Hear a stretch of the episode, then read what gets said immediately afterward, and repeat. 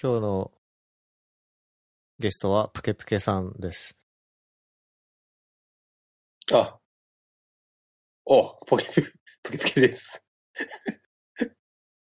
俺、基本顔芸だからさ。声だと思ってます。顔芸だし、モンハンやってる人にしかネタがわからないっていう。えそうね。全然わかんない。うん。あの、谷です。あ、ひろきです。谷さんです。はい。3回目ですね。今日は日曜日の朝収録してるんですけど、うん。そうですね。眠気は大丈夫ですか？眠気は大丈夫だけど、あの、むしろ、ね、せんちゃんの方が、昨日も夜遅くまでモンハンやってたっぽいんで、全然私は大丈夫ですよ。ああ、元気ですね。はい。はい。モンハン、触れずにはいられない話題なんで、じゃあ、や、言っときますか。そうですね。プケプケから入ったんで、ちょっと。まあ、近況的なあれですかね。モンハン、モンスターハンターワールド、やってますもんね、我々は。我々もやってるし、他でも多いんじゃないですか。聞いてる人でも多いんじゃないですか。やってる人は。ネット上であんまり僕が観測してる範囲でやってる人す、わからないんですけど、どの辺がやってるんですかね？あんまりネット上で書いてる人確かにいないけど、でも会社とかでそういう話すると、やってますって人いっぱいいるけどね。うん。うん。私は100時間以上もう座れてて、ハンターランクが今うん50ちょいぐらいなんですけど、おう。キリン倒した？切り倒しましたね。おう。谷さんはどうですか？僕も、昨日見たらね、あともうちょっとで100かな。ギリギリ100いってなかったけど。うちはまあ奥さんもやってるんでね。まあ半々ぐらいで、隙間時間でやってますね。谷さんもキリンを倒したところですかね。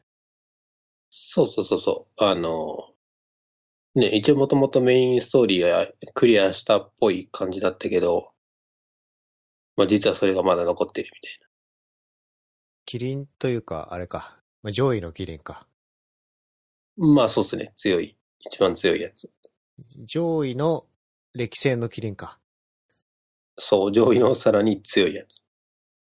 確かに雷が鬼畜でしたね、あれは。あれはやばいね。モンハンやった感想、私は特に二人でマシンを分け合うってことがないんですけど、その谷家なんかだと、奥さんもやるとなると、一緒にプレイできないのが結構ね、ああ、まあそうだね。あの、それ以外、まあ、過去作言っても二つぐらいしかないですけど、まあ、それ、あの、まあ、一緒にプレイできないっていうこと以外はすごいいいけど、まあそこだけが残念かな。この一個前というか、谷さんがやってたモンハンの前作って何ですか？えー、でももう結構前じゃないかな。3、なんだっけ ?3G だっけ ?3G ですかね。3G かな？うん。一個前ぐらいでそのなんか X ってやつが出てた気がするけど、それはやってない？クロスか。はやってない。3G は確か、任天堂 3DS でしたっけ？えー、あのー、なんだっけ？PSP か。あれ？PSP でも出てるやつだと思う。あ、違うか。あれだ。任天、あ任天堂かも。もしかしたら。どっちか忘れちゃった。でも結構あの CA にいた時あの前回いた時にやってたね。やってましたね。僕も一緒にやった記憶があります。そうそうそうそう。今回だからそういうのはできないね。だから。そういう楽しさはちょっと減っちゃったけど。僕も 3G やってたけど、その前作のプレイ感みたいなのはあんまり思い出せなくって、うん。どこがどの程度順当に進化してるのかっていうのが実は体感できてないんですけど、いやー、でも、単純にいろいろね、煩わしいことが減ったというかね。これもある種、なんだろう、うまくアップデアップデートってアップグレードというか、したなと思うよね。その、ある程度体験上、この煩わしさを残さないといけない点もあるんだと思うけど、まあ、これはどう考えてもただの無駄だろうみたいなところは結構省かれてる気がする。そのアイテムを取るのに数秒かかるとか、はい。あとはそのマップの移動に毎回読み込みがかかるとか、まあそういうのが省けて、なんか、まあそのね、始めるまでのロードはちょっと長いんだけど、なんかそれ以外除けば、まあ、評判というかレビューとかもね、今回のは結構いいような気がする。うん。最初のロード長くて、ロードしちゃった後は、そのマップの移動とか、切り替えが早いやつはなんか SPA だな、みたいな、ちょっと。あそうそうそうそう、すげえ思った。そう、まさにね、そういうことなんだなと思ったけどね、ゲームの中でも。ゲームを始める時の、アバター作成画面っていうんですか？あの、はいはいはい。キャラクターね。うん、自分の。だいぶ細細かく指定できるじゃないですか。できるね。で、一件面白いツイートを見かけて、この、これ。あはいはい。あの、動画で、あの、リアルな人間がその真似するやつね。そうです。うん。これすごいよくできてるよね。これ、じょ、そうですね。そのマジレスま最初に来ると思わなかったけど、すごい上手いし、あの、キャラ、画面の真似も上手いし、この人もちょっと面白いし、うん。まあでも RT されて切って思ったんだこれ俺でもできるなと思った。ちょっと似てますよね。そうね。濃さがね。僕にあの、映像の編集技術があったら、谷さんとこれやりたいなって 思ったんですけど。ちょっと2番煎じなんでね、ちょっと。いや、悔し、悔しさもあってね。だからそういう意味ではね。あーあこれか、みたいなね。これ、ウェブ界隈だったら、どっかんどっかんいけますけどね、多分。切ったね。技術以外で果てぶ稼げた自信あったね。そうっすね。うん。ああ、だから、めっきり、まあ、プライベートというかゲームだとモンハンが多いですね、お仕事はどうですか？今。お仕事は、そうだね。えっ、と、去年の10月か。10月に戻ってきて、えっ、と、主に、この、ポッドキャストにも出てきた、あの、アホムと一緒に、のプロジェクトでやってますけど、まあでも久々に、なんでしょうね、がっつりコード書くこともやってたんですけど、あの、まあ、前回の時触れたのかどうか覚えてないけど、ね、CSS モジュールズとか、その辺のやつをプロダクトに投入して、まあいろいろやってみて、あ、こういう難しさあるんだなとか、そういうのが分かって、まあ、で、これからまた新しい開発をしていくとこなんで、次何しようかな、みたいな感じですかね。これ、そう、それこそ、その、鳥の人と話したんですけど、うん。なぜ谷さんは CSS モジュールズを今回選んじゃったのかみたいな。そそれね、あの、鳥さんとの内容はあんま覚えてないけど、割となんかそういうなんかご提案もあったから、じゃあやろうかな、みたいな感じもあったけどね。あ、そうなんだ。あ、でも、ただ、うん、まあでもただ、あの、やりたいっていうのもあるのあって、単純にその、えっ、と、やっぱり CSS モジュールズの話とか出てくるけど、結局僕もプロダクトレベルでちゃんと使ってないから、まあそれをまあ、ね、単純にあの自分の考え方的に CSS モジュールズとか別になくても、まあ正直 CSS はそれなりにはちゃんと書けると思うんだけど、まあ食わず嫌いのまああれなんで、まあ、ね、プロダクションレベルで使ってみたときにわかる心地よさそう、そうじゃないのがあると思うので、で、まあ、プロジェクト的にも、なんだろう、そこそこの規模だけど、まあ、ある程度書き直す予定もあったので、まあ、投入してみるかって感じかな。なぜ谷さんが使ったかっていう話をもうちょっと噛み砕くと、そう、谷さんには必要のないツールだよね、みたいな話をしてて、うん。あのー直近であの、インサイドフロントエンドがありましたけど、その前回の1回目に CSS のアマがあったじゃないですか。Ask Me Anything ですね。はいはいはい。で、谷さんと、えーパイセンが出てて、あの、CSS レーダーね。うん。そうですね。うんあの CSS に関すること何でも聞いてくれみたいな時間があった時に、多分、す CSS モジュールズに対する思いみたいなのを聞かれてた時の回答があ残ってて、これ非常に美しくて僕お気に入りで、多分これパイセンが大半を言ったのかなと察してるんですけど、そうだね。大半、そうね。うん。そうですね。これ踏まえて、感想的にこれ通りなのか、はたまた使ってみた使い心地みたいなのを伺いたいところではあります。そうだね。前回のインサイドフロントエンドのあの、一周に上がってるやつで、昨日教え、あの、言われて見てたけど、そうだね。まあ単純に今でもそのね、カスケーディングとかは、なんだろう。カスケーディングの特徴とかそういうの分かってて使ってるつもりなので、別に結論使い慣れてないのもあってない方が楽だなっていうのは正直あるけど、あるけど、なんだろうな。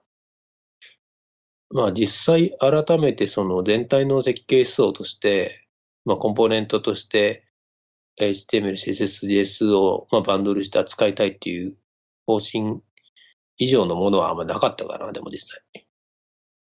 うん。とは思う。うん。その、なんだろう。例えば、その CSS で、ベムとか書くと、まあ確かにその、まあ長いとかで、まあ書くのが軽いとかもあるかもしれないけど、まあそれも別に、まあもし SAS を使ってたらもうちょっと楽になったりもするし、で、あとは結局、そのスコープ内でのね、命名はやっぱあるじゃん。要素が多かったら。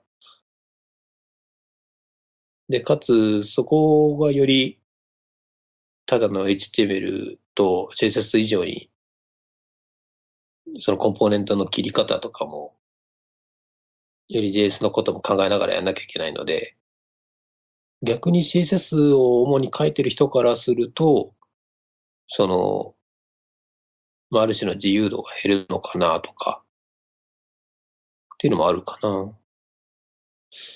で、あとは、そう、まあある種、まあ僕的には面白いのは、その結局 CSS モジュールを使った時、まあ CSS モジュールに限らないかな。その、より、まあ React なりなんなりで考えた時の CSS のその設計パターンっていうのバリエーションがまた変わるなと思ってるから、まあそれはちょっとまたおいおい、どっかでアウトプットするんじゃないかなって感じかな。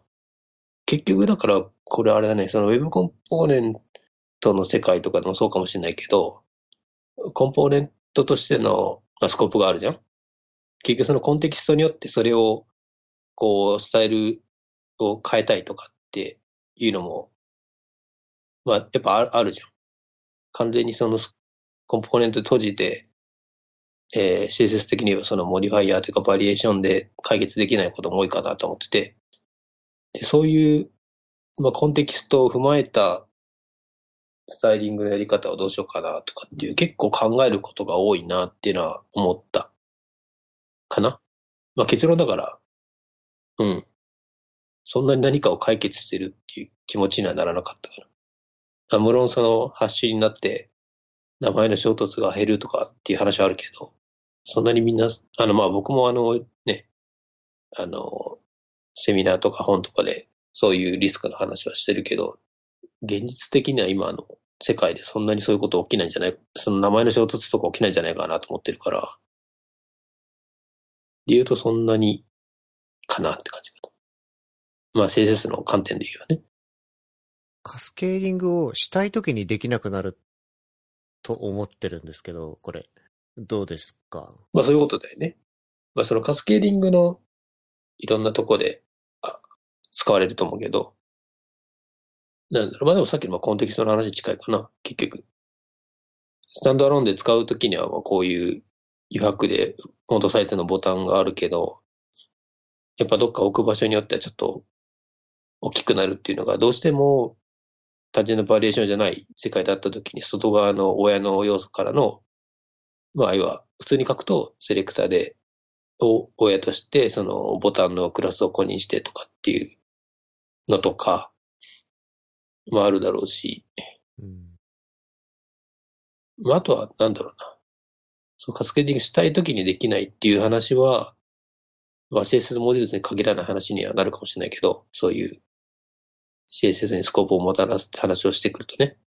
うん。でそこはだからカスケーディングを許容する、うしないという判断を設計の中でしないといけなくなるじゃん？そういう意味では。まあ、CSS モジュールでもその、まあ、カスケーディングって言い方でいいのかな？わかんないけど、あの、まあ、外から まあクロスを注入できるようにすれば、カスケーディングっていうか、まあ、あの、コンテキストでスタイルを変えることはまあできるんだけど、まあ、結局逆にそれをどんどん許容していくとあんまり、ただ道具が揃ってても、その、まあ、ルールとか、がやっぱないと破綻はするよねって感じですうん。ら。うん。そうですね。まあそういう意味では、ね、一一周回ってその、インサイドで書いてるようなその、本質的に解決できてないという着地になってる気がする。CSS に関してね。一回実践で使った上で、この回答にまた戻ってきたっていう感じか。あそうだね。ただただのツールだなって感じで、まあ、あらまあ、改めて思うから、それに慣れればやりやすさはあるだろうけど。まあ、あとはその、あれだよね、そのスタイルドコンポーネントみたいな、いわゆる The CSS in JS みたいなのは逆に僕はそっちはそんなにプロダクションレベルで使ってないので、まあ、今度はちょっとそっちを触ってみたいっていう気もしてる。うん。あ、ただその、まあ、これもスタイルとコンポーネントは僕はあんま触ってないからあれなんだけど、CSS モジュールと比べたときに関しては、CSS モジュールズの方が、より CSS を書く人的には、まあ、CSS として書けるんで、そっちの方が、うん。あの、やりやすいかなと思ったりするけどね。ただ、前に、あの、このね、ポッドキャストにも出てる森シッターとも話した、そういう話をしたことあるけど、でもスタイルドコンポーネントの方が多分人気なんだよね、きっと。わかんないけど。っていうイメージある。なんか流行ってますよね。うん。まあいろいろ僕も昨日、まあ、たまたま見てたら、まあ、ね、スタイルドコンポーネントのデメリットって最初、疑似要素使えないとか、まあいないで書くから、あの、メディアクエリ使えないとかあったけど、まあ言うて JS なんで、まあ、何でもできるじゃないですか。うん。まあ、それで解決する方法もあるし、まああとは多分、JS を主に書いてる人的にはスタイルドコンポーネントの方が、馬が合ってんじゃないかな、と思思う。で CSS をメイン、メインというかは、僕みたいな人は、CSS モジュールの方が、その CSS ファイルとして書けるから、書きやすいんだろうな、と。これは、久々の登壇案件じゃないですか、谷さん。と、まあね、本当はね、インスあの、第2回のインサイドで、そういう話できればよかったけどね。ちょっと、いろいろ、あわあわしてたんで。てか、スタッフで参加しましたもんね。あ、そうだね。それどころじゃなかった感が。そうだね。いろいろ作り物系を今回やってたんで。まあちょっとこの辺の話は、インクデザイン JP にて、まあ、インクデザイン JP ね、ちょっとドメイン変えるかもしれないけどね。カエルカエル詐欺ですか？ドメインは買った。あ、買った。買った買った。まあ多分谷さんのことでしょうから、非公開だと思うんで、今のところはね。今のところね。うん。ちょっとね、メアドがかインクデザインでよく使ってたから、それ変えるのめんどくさいけど。そうだな、インサイドフロントエンドで言うと、今回は、えっ、と、日経さんにて開催されて、うん。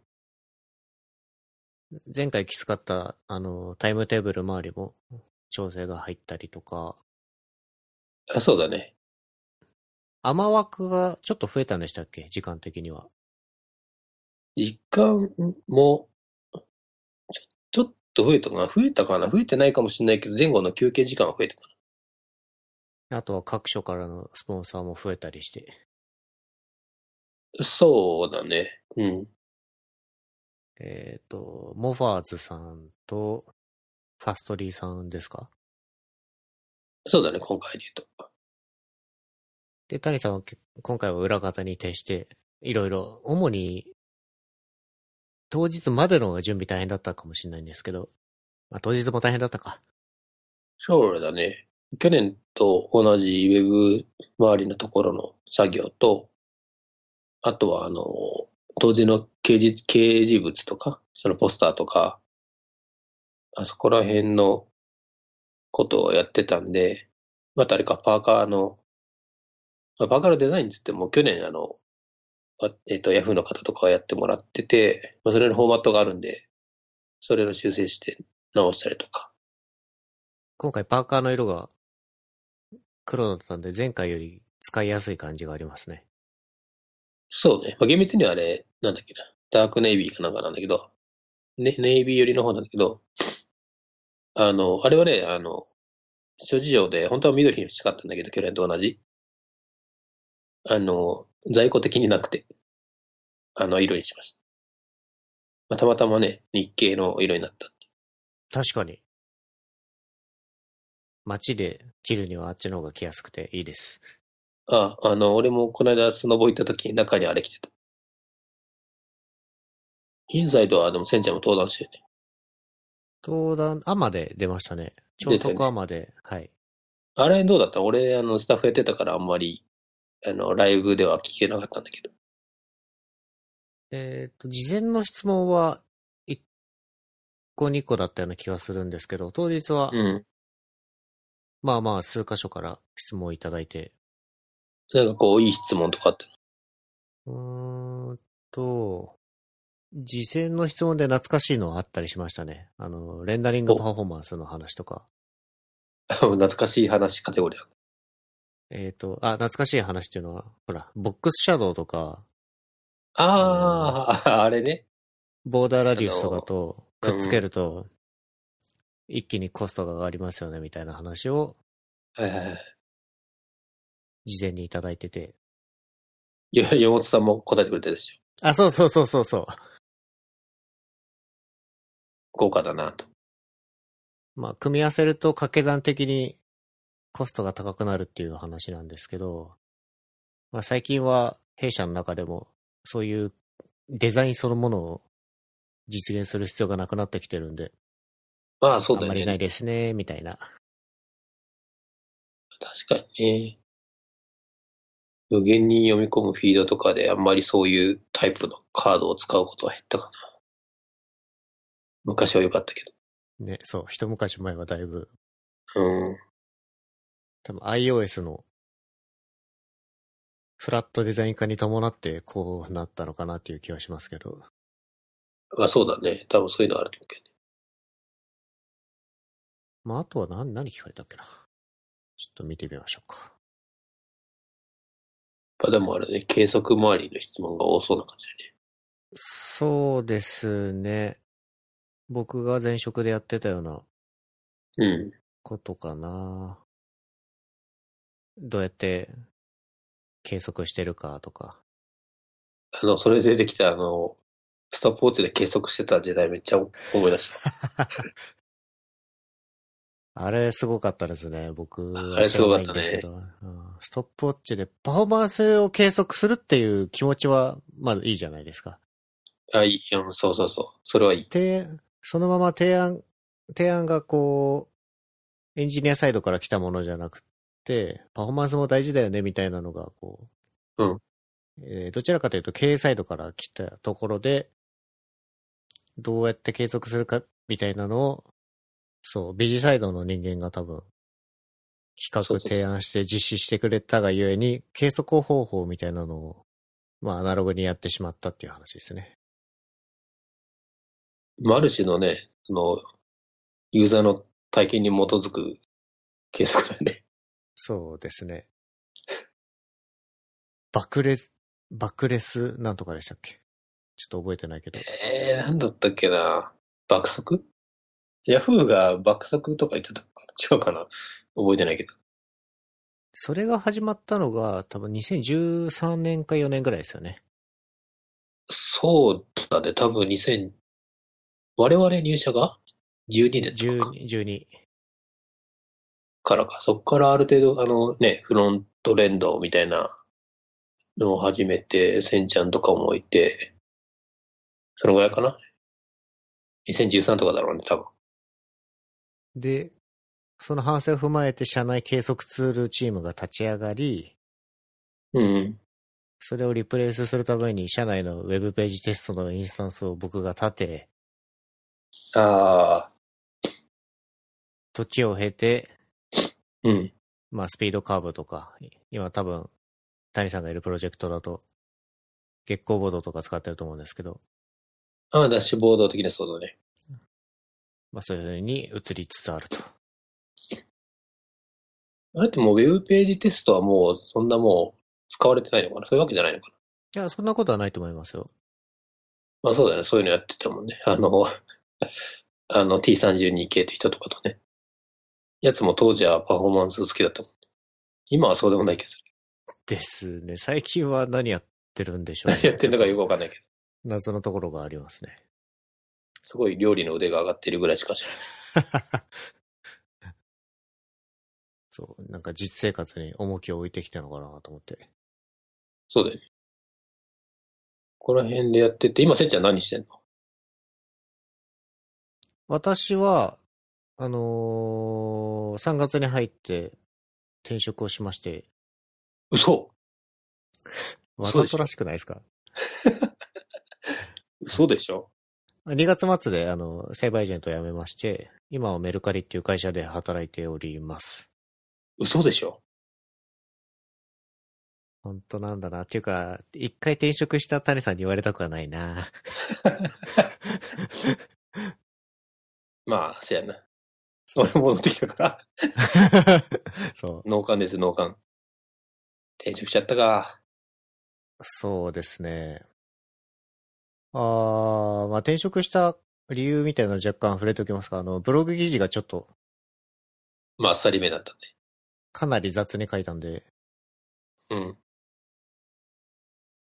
転職した理由みたいなのを言うと、まあ決まり文句みたいに言っちゃいますけど、サイバーにこう、大きな不満があったとかっていうわけでは決してなくって、ただその、5年8ヶ月結局働いたんですけど、そんだけ、まあ多分ウェブの中では長いに分類されると思うんですけど、ある程度長い期間働くと、ね、誰しも少なからず秋みたいなのはちょっとあるじゃないですか。まあ、そうだね。で、まあそういうタイミングでまあ他の会社を見ることがあって、まあいくつかお声掛けいただいたんですけど、まあそのタイミングとか、その事業そのものの面白さとか、そういうのを相まって、あの、メルカリにジョインさせていただくことになってまして、メルカリって言っても正確に言うと僕はメルペイっていうチームに来た、メル。ペイか。メルペイ来たか。そうそうそう。まあ、メルペイチーム、僕はまだちょっと入ったばっかで、中の状況は正直よくわかんないところも多いんですけど、はい、立ち上げをこれから頑張るフェーズでございます。まあね、決済、まあ、フィンテックというか、まあ面白そうだけどね。そうですね。うん。これは、図らずも僕も転職する直前のプロジェクトで、うん。ズバリ決済系の、えーっと、プロジェクトやった時に結構面白いなと思ったんですよね。うん。この辺は Web ペイメントの文脈なんですけど、 FRESH でも Payment Request API の導入とかやったんですよ。うん。ダリさん、 Payment Request API 使ったことはございますか？ユーザーとして。ああ、多分、使ってんのかな？結局ね、ウェブの中で決済ができるパターンってあるじゃん。そのウェブブラウジング、えっ、と、モバイルサファリやってて、で、結局 Apple Pay の支払いのあれが立ち上がる一連の流れのところでは使われてるのかな？あれはまた別なのかえっ、と、サファリにシップされてるのは、えっ、と、OS ネイティブの Apple Pay の機能だと思います。なそれって Web から叩けるもんなの？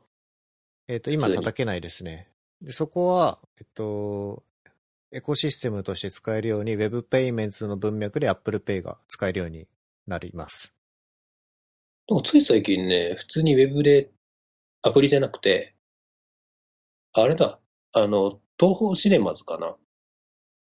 で、東宝シネマズの Web 上での決済の時に、Apple Pay の支払いが立ち上がった気がするんだけど、あれは何なの？あれ何なのって、まあ、ちんちゃん見てないから分かんないかもしれない一応ブリッジ、今 OS 側とブリッジできる Apple Pay JS ってやつはあると思うんで、それを使ってるあーはいはいはいはいのかもしれないですね。ど。なるほどね。あ、それはあるってことか。すでに。そうですね。でそれが、今後は、ペイメントリクエスト API の中で使えるようになると。いや、なんかその、いわゆるマイクロペイメントっていうかさ、まあ、決済業者いろいろ出てるけど、僕もね、あの、普段、会社でコーヒーとか入れてるわけですよ。で、毎回、まあ、ドネーション的に、あの、おお気持ちをいただくこともあるけど、やっぱ小銭ってめんどくさいじゃん。出すの。うん。まあ、だからそこら辺のね、なんか、仕組みを、まあ、それこそ自分で作ってみようかなと思った時代もありましたが、投げ銭は欲しいですよね。まあね、それこそ、この間のね、炎上して、炙り寿司になったやつ。お寿司。お寿司ラブですね。うん。お寿司、良かったんですけどね、あの、コンセプト的にはね。あ、そうだね。いろいろ、いろいろちゃんとしてなかったからね。うん。結局、あの、話題になって追いついた時にはもう、焦げ焦げになってたから、僕触ってないんだけど、あの、面白かったのがさ、あの、セキュリティの有名な徳丸さんはい。がいるじゃん。あの人がツイートで、あの、徳丸さんが今その、サンプルとしてそのセキュリティが甘いサービスを作ろうとしてるけど、これには勝てないっつってた。やられたっつってた。でもなんか結局これが出てから、類似のサービスなんかポツポツ出てたけどね。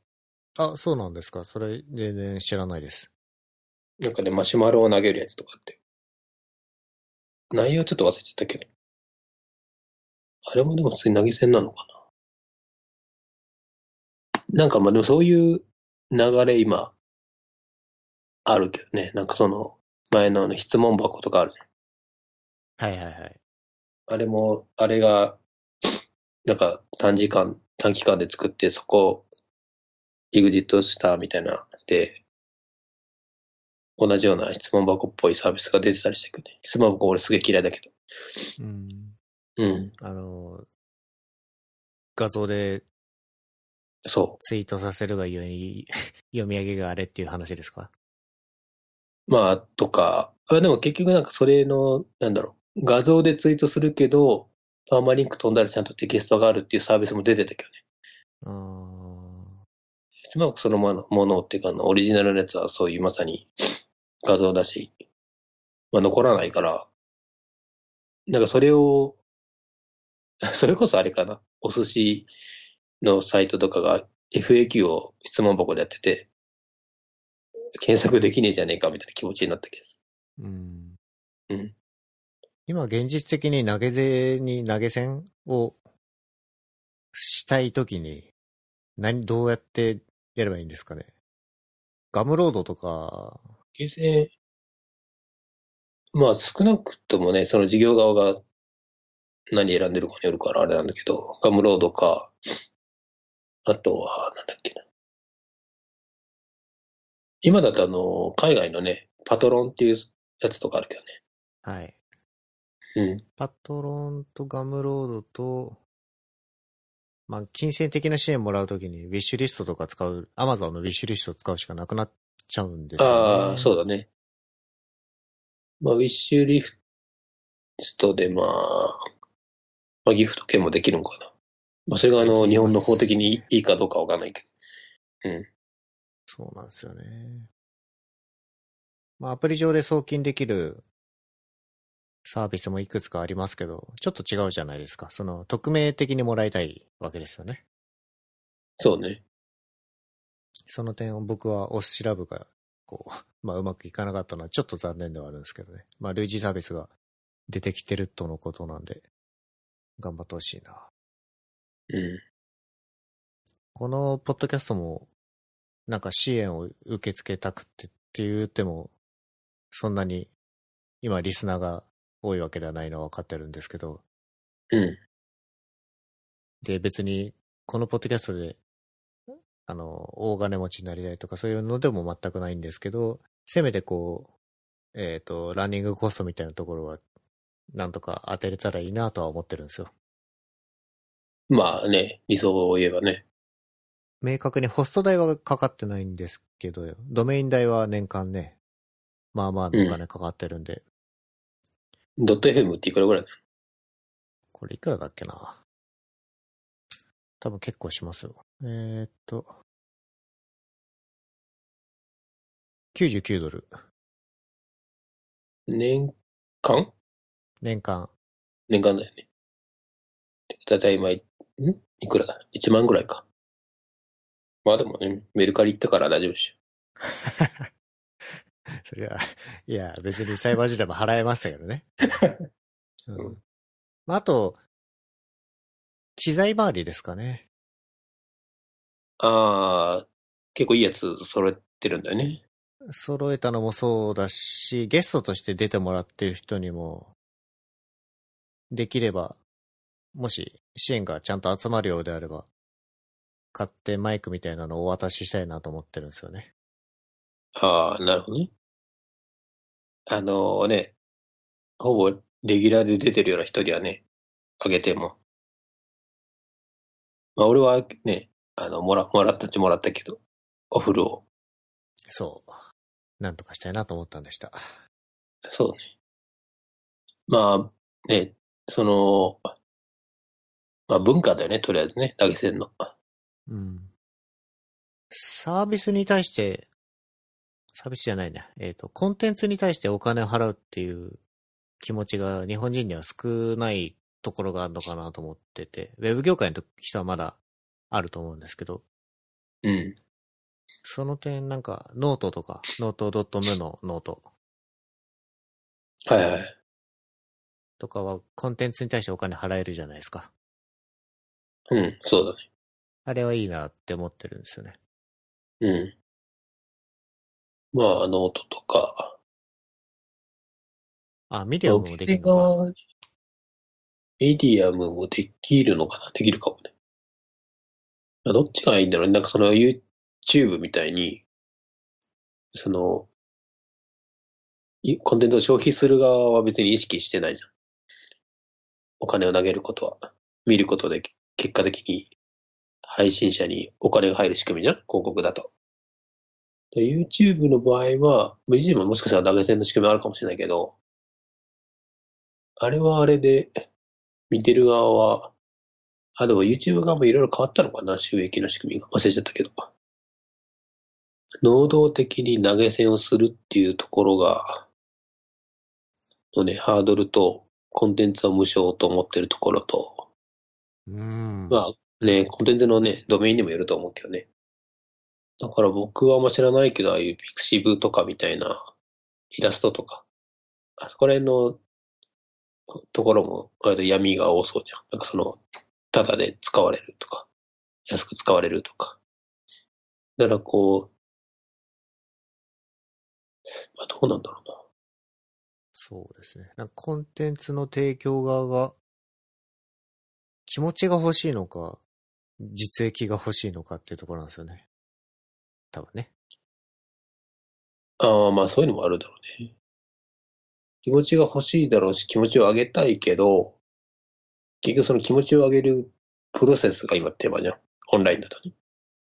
そのカードをどっちなきゃいけないとか。まあそういう意味ではそのウェブペイメントしかり、ウェブペイメントか、しかり、あの、ま、さっきの Apple Pay JS みたいな、ああいうものでも何でもいいんだけど、まあそういう意味では東方シネマズの時の体験って、結局、あの、指紋で認証すれば払えるっていう、その手軽さみたいなのがあればいいなっていうところと、まああとは正しくね、決済されてる状況があれば、もっと気軽に投げ銭できそうだよね。で、その中間にどうしても手数料っていう問題もあるから、実際リーチする金額はもっと少ないと思うけど。そうですね。体験部分は、ウェブペイメント文脈で大きく良くなりそうですよね。そうだね。うん。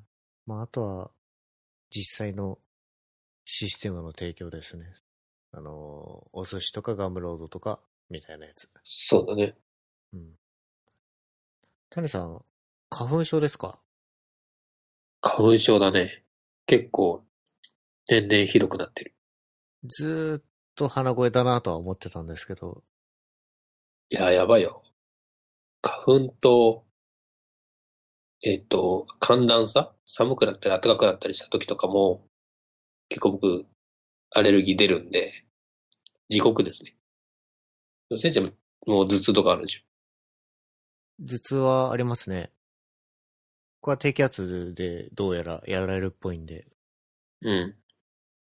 あの、頭痛ール見てるんですけど、頭痛ルなんか昨日ぐらいにあの、堀見さんがプレ、プレミアムに入荷してたけど、頭痛ルってプレミアムってあるの？あありますね。ちょっとどういう機能が解放されるかはパッと出てこないんですけど、うん。お金を払う仕組みはあります。すげえなと、ビジネスモデルになんだなと思って。谷さん、頭痛にはあんまり悩まされてないですか？いや、頭痛もね、あんだよね、結構。あの、俺でもそれもね、俺若干花粉があると思ってんだけど、ああ、あると思いますよ。うん。だからもう、ね、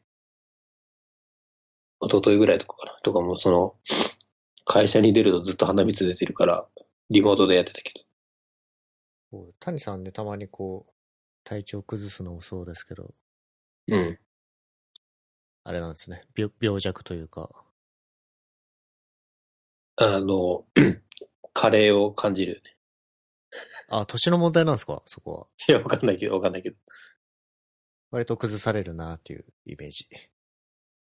いわゆる風邪とかはね、あんま、今ないけど、この花粉とか、環境に左右されるやつはちょっと弱い。まあでも花粉も、昨日あの、アベマにいるアスカさんって人から別の治療法を教えてもらったんで、ちょっと行くかもしれないけど。それはどういう治療法ですか？なんだっけな、ゼッカ、ゼゼッカなんとか法では下の、あるじゃん、口の下の中に、下に、なんか薬とかを置いて、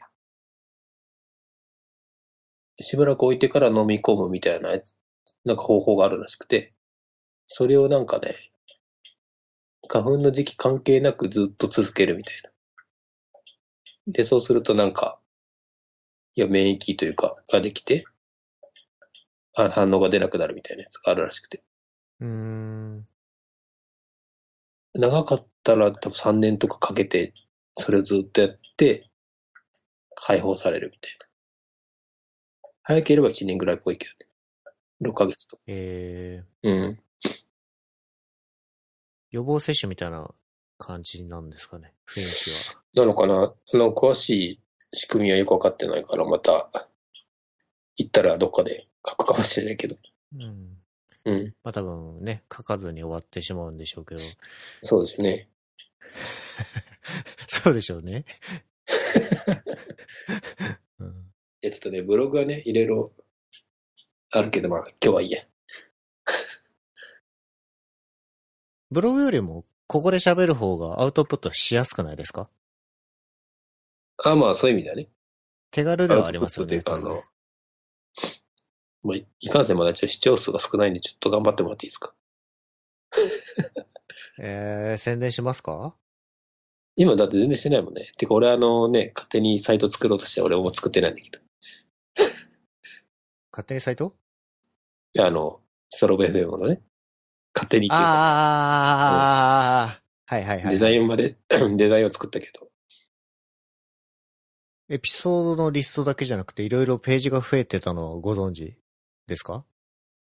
ああ、俺エピソードのページしか見てないかも。エピソードのページを言っていただいて、うん。ユーザー名をクリックすると、で、はいはい。そのユーザーが出演したエピソードリストが出てくるなるほどね。ようになったんですよ。なるほどね。まあ、それはいいかも。あとは、サブスクライブの一番蓋ですね。下の蓋のはいはい。上にプッシュ通知で受け取るってやつがあると思うんですけど、はいはい。許可しよくれると、配信された時に、まあ、購読してる人に通知が行くようになってますね。う。なるほど。な感じでちょっとずつ直してるんですよ。なるほどね。まあ、いろいろ、あの、4月から本気出すんで。今年もな、エイプリルフールどうしようかな。去年やらなかった気がする。何年越しかで出ますかね？出るかな？どうかな？出そうかなちょ間に合うか？間に合ったら。残るからな リポジトリで。生実家ね、スタートがついちゃうとちょっとちょっと消しにくいですよね。消しにくい。あ、そういえばなんでピンクデザイン消しちゃったんですか？いや、エイプリルフールなんで。あ、あとあの、載せてるサイトが結構終わってた気がする。エイプリルフールももうちょっとだし、その前に谷さん、お誕生日を迎えてああ、確かに。36歳になりますもんね。36歳、アラフォーだね。孫をことなきアラフォーっすね。そうだね。5社6入だよね。そうですね。麻雀的にはそうですね。マージャン的には。そんな、そんな感じですか？そんな感じです。じゃあ、また次の麻雀で。そうですね。次のマージャンで。あ、もしくはモンハンで。確かに。うん。はい。はい。今日のゲストは谷さんでした。あはい。ありがとうございました。ありがとうございました。